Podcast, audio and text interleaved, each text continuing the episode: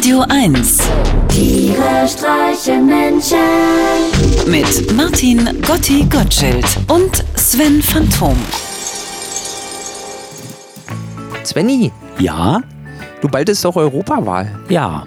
Und weißt du schon was? Nee. Ein Kumpel von mir ist ja letztens aufgefallen, wenn man das E von Europa wegstreicht, dann heißt es nur noch Uropa. Ist ja ein Ding.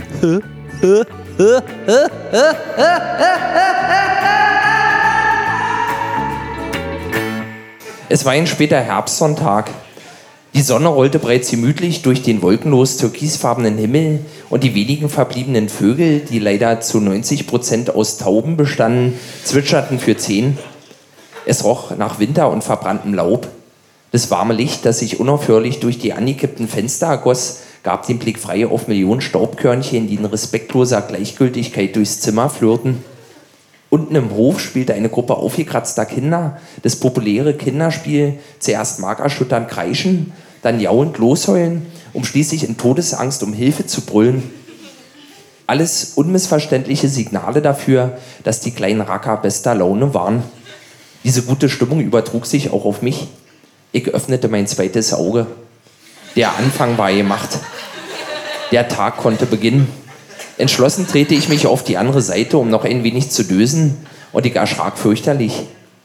Da lag noch jemand. Ich meine, es ist ja nicht so, dass das noch nie vorgekommen wäre, aber diese Person hier atmete noch und war warm.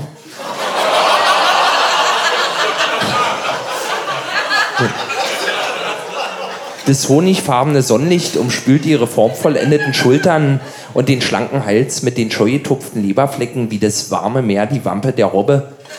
Und ihr knabenhaft geschnittenes Haar duftete nach Urlaub in Südfrankreich. Ich konnte ja nicht anders, als der appetitlichen Lichterscheinung einen scheuen Kuss aufs Ohrläppchen zu geben, um mich kurz darauf leidenschaftlich an ihrem Hals entlang zu knabbern, zu lutschen und zu züngeln. Dann wurde Sven leider wach und die...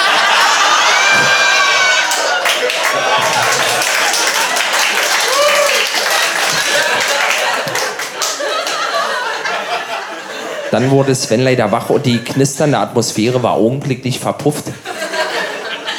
Sag mal, hast du mir gerade am Hals rumgeschleckert? Nicht nur Sven.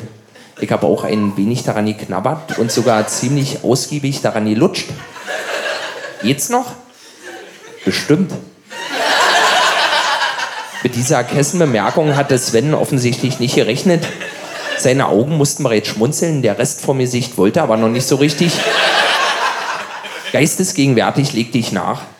Weißt du, wenn du nicht mit offenem Mund schlafen würdest, hätten wir überhaupt keinen Sex mehr. Nun waren alle Dämme gebrochen. Nun waren alle Dämme gebrochen.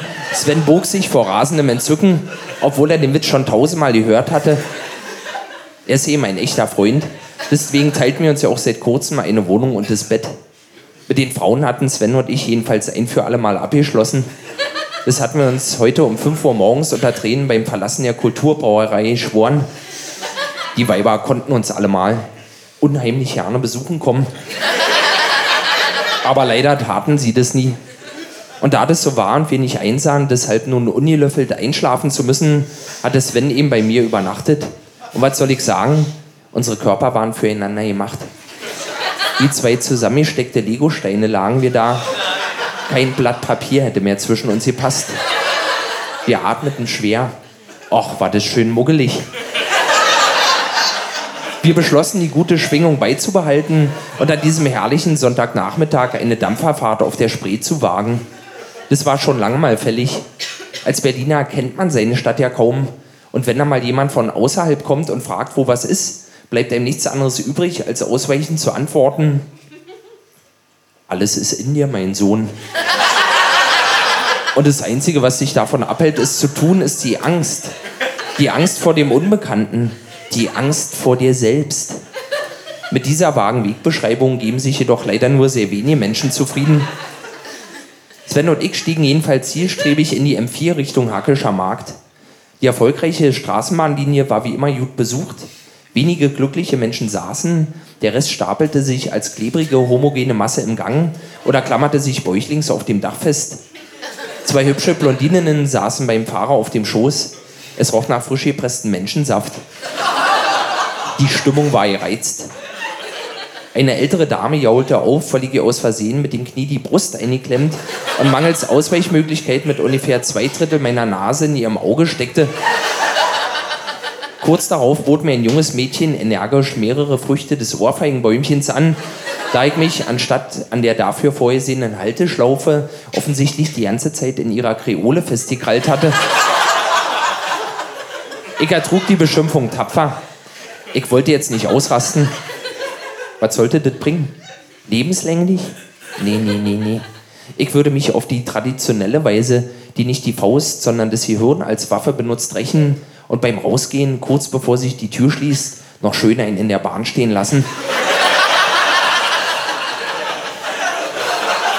Dass mein unsichtbares Geschenk sehr gut ankam, merkte ich, als keine 20 Sekunden später ein Straßenbahnfenster nach dem anderen mit dem Nothammer eingeschlagen wurde, nach Sauerstoff ringende Menschen irgendwas von Al-Qaida brüllten und vereinzelte Fahrgäste weiße Tücher schwenkend mit erhobenen Händen die Bahn verließen. Ich lächelte zufrieden. Was für ein herrlicher Herbsttag. Oh Mann, Gotti, wisse, die armen Fahrgäste. Ja, na nu. Aber da hat auch jeder von ihnen verdient. Und ich muss sagen, ich habe mich wohlgefühlt. Ich, ich, ich habe mich gefühlt wie so ein Outlaw. Wie so ein Gesetzloser. Mhm. Ich muss sagen, ich habe richtig Geschmack dran gefunden. Ich habe schon überlegt, ob ich umsattle. Auf was denn? Cowboy. Cowboy? Ich möchte gerne Cowboy werden. Nee, nee, nee, nee. Davon würde ich dir aber ganz doll abraten. Und warum?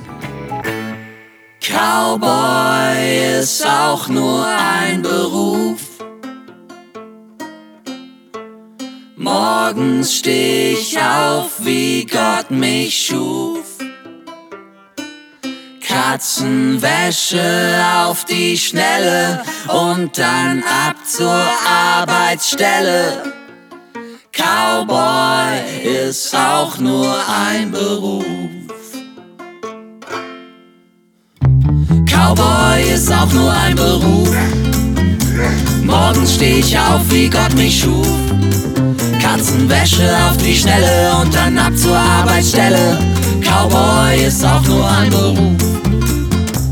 Aus der Super Illu baue ich mir nen Cowboy-Hut. Der schützt mich vor Sturm und auch bei Regen hält er gut. Dann besteig ich Steffi, denn Steffi ist mein Pferd. Manchmal reitet Steffi mich, doch meistens umgekehrt. Du denkst, so ein Cowboy lebt heldenhaft und frei.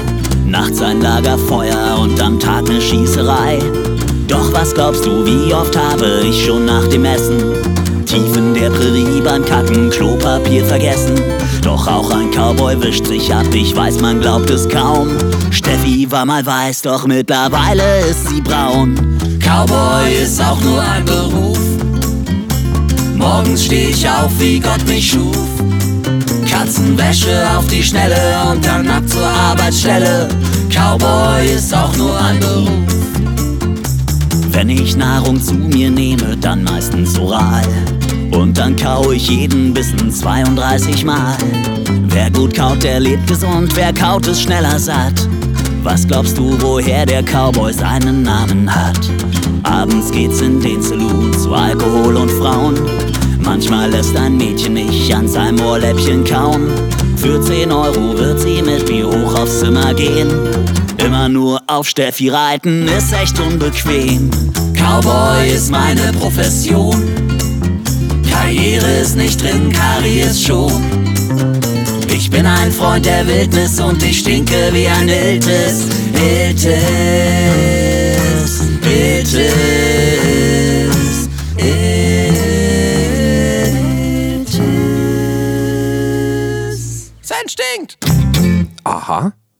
Na, meine Mutti sagt ja immer, wenn man das E von Europa wegstreicht, dann heißt es nur noch Uropa.